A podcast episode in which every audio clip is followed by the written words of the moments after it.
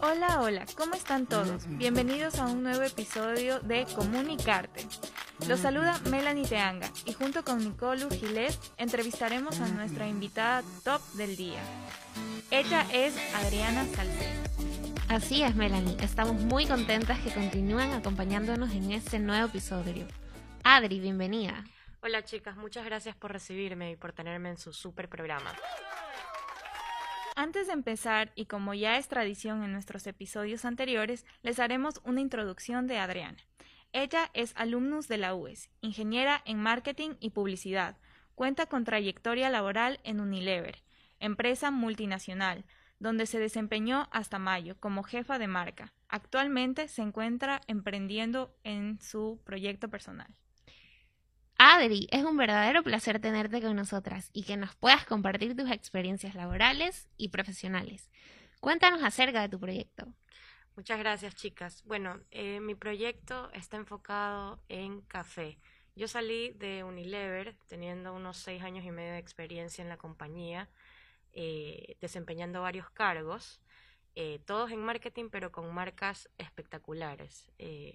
Pingüino, Dove desodorante, Rexona, Axe, eh, Surf, Omo, Deja Manchas, que pertenecen específicamente a canastas de cuidado personal, cuidado del hogar y consumo masivo de helados. Eh, al cierre de este gran ciclo de mi vida laboral, eh, yo ya venía pensando desde la pandemia que quería tener algo que tenga mi nombre, algo que sea mío no sabía qué. Yo salí de la universidad pensando en, yo sé que en algún momento quiero tener algo propio, pero también quería trabajar en una empresa. Lo que me llevó en pandemia a pensar, al fin me ponerle palabras, y es que yo quería emprender en el mundo del café. Para emprender en el mundo del café o tener una cafetería, uno tiene que aprender del café como tal, educarse. Dije, ¿cómo voy a empezar si es que estoy trabajando y mi trabajo me consume el 100% al momento? Pero la realidad es que si uno quiere comenzar a construir parte de sus sueños, es bueno siempre tener algo que te enseñe en el día a día, como una compañía, y eso te dé un esquema de pensamiento suficiente para poder emprender en algo que te gustaría y aplicar esos conocimientos. Wow, qué genial, la verdad. Esperamos algún día probarlo y darte el visto bueno. Muchísimas gracias. Van a ser una de las primeras en probarlo. Perfecto. Adri, en este episodio el marketing es el enfoque principal dentro de las multinacionales y tú eres la ideal como invitada para que nos comentes y si lo estamos realizando eficientemente. Ok. Los stakeholders son los grupos de interés en una compañía multinacional, ¿correcto? Y por lo general un stakeholder no solamente va a partir de quién te compra, sino todo el proceso de principio a fin, es decir, end to end. ¿Quiénes son todas las personas involucradas en el negocio. Y eso va desde los empleados, desde los clientes o cadenas autoservicios farmacias como canal moderno tradicional, que son tiendas, y al final los consumidores. Entonces, en toda esta cadena de distribución, desde que se produce el producto hasta que llega al consumidor, son stakeholders. La manera más fácil de identificarlo en una multinacional es viendo con quiénes trabajas y viendo a quién le vendes. Entonces, mi grupo principal de stakeholders es con quién trabajo, ¿verdad? En el día a día, codo a codo. Revisas el portafolio, ves quiénes están involucrados en los procesos multidisciplinarios de ese producto para tener un producto de alta calidad, de alta gama. En multinacionales ya existen portafolios de productos creados afuera.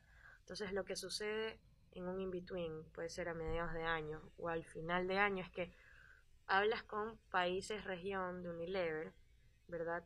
Unilever Ecuador es uno, Unilever Colombia es otro, Unilever Estados Unidos es otro, ¿verdad? Estos de aquí se manejan eh, por clúster, es decir, hablas con los países hermanos de cada uno de los Unilever y ves qué portafolio tienen ellos y que si algo de ese portafolio de ellos te interesa, podrías importarlo o comenzarlo a producir acá, replicar fórmula. Mm. ¿Sí? Imaginémonos que queremos replicar un producto que no existe, ¿ya? O que solamente existe en otro país, pero lo queremos traer. ¿Cómo sabemos si ese producto va a funcionar aquí o no? lo primero es, elaboras un business case, que es un caso de estudio, ¿sí? En el que expones la idea del producto. Y voy a poner de ejemplo pingüinos sin azúcar añadida Pingüino sin azúcar añadida es un producto que no existía en este mercado, pero que cada vez el tema de la nutrición y que la gente se cuida obviamente en lo que consumía se volvía más importante, ¿verdad? Que la gente quiere el semáforo casi verde amarillo, ¿verdad? En nutrientes. Sí, han probado, ustedes consumen productos de semáforo amarillo verde. Sí. ¿Verdad? Y si se fijan, por ejemplo, a veces o no. Sí, sí, sí me he fijado. Sí, ¿ustedes hacen las compras de su casa? Eh, sí. Sí, a veces sí. Ya. Y el tema del semáforo, por ejemplo, es algo que pasaba muy desapercibida al inicio, a la gente no le importaba y estaban casados con la idea de la marca. ¿Qué quiere decir? Que en el árbol de decisión de compra que les enseñan en las clases de marketing, antes seguramente la marca con la que están casados era la con la que siempre compraban. Pero en el momento que el driver de compras es el precio y otras cosas, eh, como beneficios de producto, comienzan a notar más el semáforo. Entonces, este producto de pingüino sin azúcar, ¿sí? Este era eh, arraigado a tener una mejor fórmula más nutritiva a base de fibra, ¿sí? Entonces era una fórmula más cara, de diferente precio, pero que te da un beneficio diferente en consumo de helado. ¿Cómo sabía yo si brindarle un helado un dólar más caro que el pote tradicional del consumidor iba, iba a funcionar o no? Se hace un estudio de consumidor. Primero se hace un análisis financiero y también a la par se hace un estudio de consumidor. El estudio de consumidores se toman muestras de la planta para poder ejecutar un focus group de una, muestra considerable y si después de este estudio que se hace de tipo cualitativo y cuantitativo, la intención de compra del estudio supera el 75%, nosotros tenemos el go o la luz verde para avanzar con ese proyecto. Sumado a que debería ser lo suficientemente rentable este, para que obviamente la fórmula se pague todo el proceso de producción. Entonces esa es la forma en la que lo hacemos. Adri, tomando como referencia el caso de Unilever, se han podido observar las diferentes categorías que manejan en distintos países y en todas se ha logrado el reconocimiento de marca. Cuéntanos, ¿cómo se pueden identificar qué categorías proporcionarán mejores resultados para cada país y en qué momentos consideras necesaria la publicidad o marketing multisensorial? Ok. Este, hagamos un recap de lo que, de lo que había hablado. Varias de las marcas son cuidado personal, crema, shampoo, jabones, y cuidado del hogar, que son detergentes o artículos de limpieza para el hogar, y foods o ice cream, que es helado pingüino. ¿sí? Ustedes consumen helado normalmente. Sí. Ya. Pero estamos en la costa el consumo por lo general de helado en la costa es un poco más elevado que en Quito, ¿sí?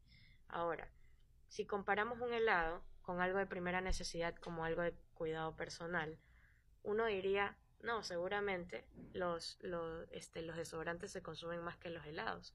Sin embargo, el desembolso de un desodorante es tres veces más que el de un helado de paleta pingüino.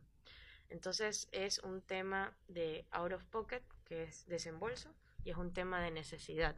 Y ahí viene el tema de la pirámide de Maslow, cuál es la necesidad y en base a qué compramos, ¿verdad?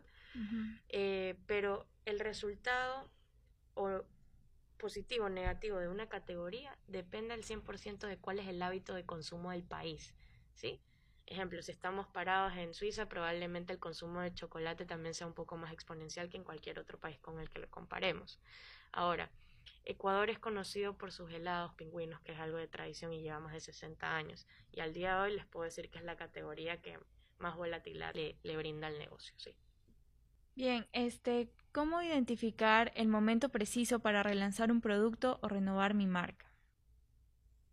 Por lo general, eso va vinculado a resultados de los últimos cinco años de un producto. Te pongo como ejemplo la marca Axe, ¿sí?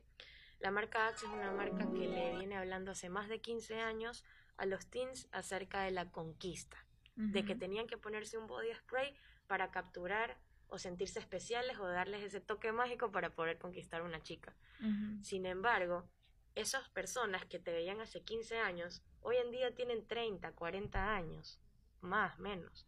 No les puedes hablar de la misma manera y no les puedes presentar un portafolio con el mismo deployment, con las mismas características. Entonces, ¿cómo vuelves a capturar a, esos, a los teams de ahora con la misma marca?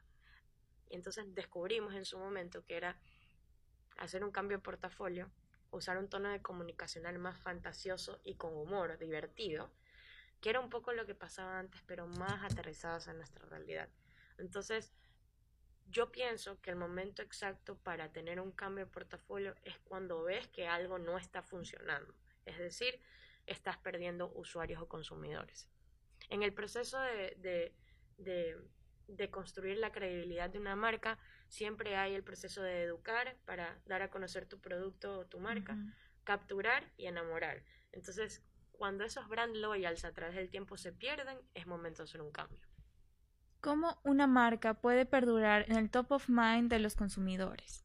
En especial si se ofrece una variedad de productos y no se puede asociar directamente a algo, en caso, por ejemplo, de Unilever.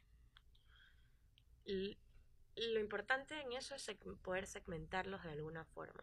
Hay una gran cantidad de productos y si bien es cierto Unilever es una marca paraguas, pero todas las marcas de las que hemos hablado son unas submarcas que responden a una necesidad diferente. La mejor manera de generar recordación es a través de una campaña 360 efectiva, que les hable a través del canal correcto. Y ojo, el target de audiencia no es lo mismo que el target que consume. Es decir, si la que compra es la madre o la ama de casa, ¿qué medios de comunicación consume la ama o la madre de la casa para yo poder mandar un mensaje a través de ese mismo canal e inclusive recolectar esa información del consumidor y de alguna manera poder generar retargeting.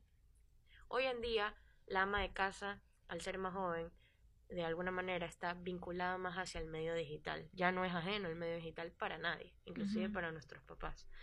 Este, entonces es importante poder generar. Yo pienso siempre que la manera más efectiva de generar recordación es a través del medio digital recolectando una base de datos o eh, PIIs, que es información de primera mano de marketing, para luego en base a data poder generar data driven marketing, que es generas una base de datos de consumidores y de la data que tomas de ellos haces retargeting, es decir, al que le interesó e hizo clic en el banner de una promoción de cremas Pons por el Día de la Madre, recolectas esa info y vuelves a mandarles a través del algoritmo la misma información o inclusive actividades promocionales. Claro, inclusive en la parte del estudio ha cambiado bastante en esta última temporada por el hecho de, estar digitalmente, como tú mencionabas ya, eh, por ejemplo, amas de casa ya utilizan medios digitales, todo ya se empezó a trasladar a lo digital.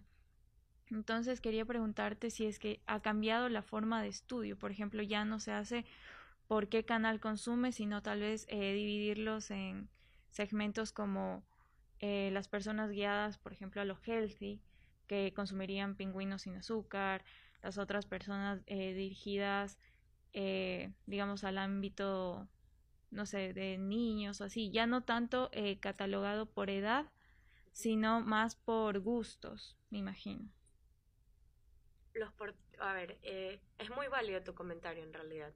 Yo siento más que la manera de presentar los productos como, como acabas de exponer por necesidad o beneficio, lo ves más en el punto de venta, en el supermercado. Pero internamente compañía nosotros dividimos los portafolios por formato. ¿Qué quiere decir esto? Paletas es un mundo dentro de Pingüino, helados de paleta.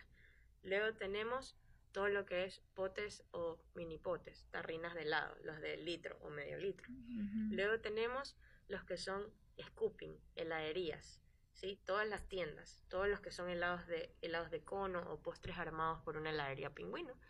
Y eh, lo que vendría ya como tortas heladas para el hogar, ¿sí? Entonces todos estos, eh, perdón, multipacks y tortas, que son eh, helados ya en caja, que son helados de paleta que vienen en un pack de seis unidades, por ejemplo, o tortas de chocolate frutilla que tenemos Festival y Capricho eh, para obviamente llevar a la casa. Entonces, nosotros dividimos o segmentamos por el tamaño o formato de producto. ¿Cómo podemos anticiparnos a cambios o tendencias para seguir en constante innovación, tomando en cuenta que algunas son efímeras? ¿Y cómo detectamos que la tendencia elegida es la correcta? Por lo general uno no cambia un plan de comunicación de un año completo por una tendencia o algo que está en boga. Lo que hacemos es adaptar el plan master, ¿verdad? A ese momentum, que si bien es cierto, pueden ser efímeros, duran mes, mes y medio, tres, cuatro meses. Eso es efímero, o sea, algo que no es sostenible en el tiempo, algo que pasa o es pasajero. Lo que pasa es que si es, es un tema de, de, de, de agarrar esa oportunidad para ser parte de, de, este, de esta lluvia o de esta, o de esta bomba viral. Hemos recibido algunas bombas virales este, en varias campañas, déjame pensar en, en, en, alguna que se ha dado en los últimos tres años, de la cual obviamente eh, se han querido apalancar de ese momento para generar ruido o hacer presencia de marca, ¿verdad? Uh -huh. Hay que saber y pensar bien como marca y no como persona. ¿Qué quiere decir esto? Si yo decido montarme en esa ola, ¿cómo le va a afectar a mi marca? ¿Sí? ¿De verdad le va a beneficiar? ¿Voy a tener más alcance? ¿Se va a traducir en más rentabilidad? Muchas veces a lo mejor es no agarrar esos momentos y esperar, ¿sí? Por, porque no van, tienen que, o sea, a la larga, me pongo a pensar, y tiene que ver mucho con la cultura organizacional que tenga la compañía y el tipo de contenido al que está acostumbrado a comunicar la marca. Adriana, es fabuloso todo lo que nos has compartido y seguro que quienes nos escuchan también lo han disfrutado. Definitivamente no existe mejor aprendizaje que la experiencia y es lo que nos has demostrado durante esta entrevista. Por supuesto que estamos felices de escuchar todo lo que nos has contado y has logrado en este tiempo de tu trabajo y experiencias. Es importante que todos los que nos escuchen se enteren que Adri estuvo en nuestro lugar hace pocos años y es una gran inspiración para seguir luchando por nuestras metas. Momento de dinámica.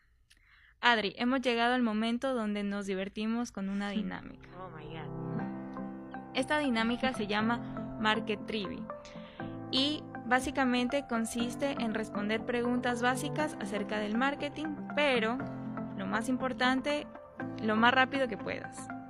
¿Estás lista? A ver. Uf, uf, uf. Entonces, empecemos. Déjame preparar las neuronas. Ay. Ya, listo. Ya a ver. ¿Quién introdujo por primera vez el concepto de las 4P de marketing? Porter. Bueno, sí, es Porter. ¿Qué significan las 4P del marketing?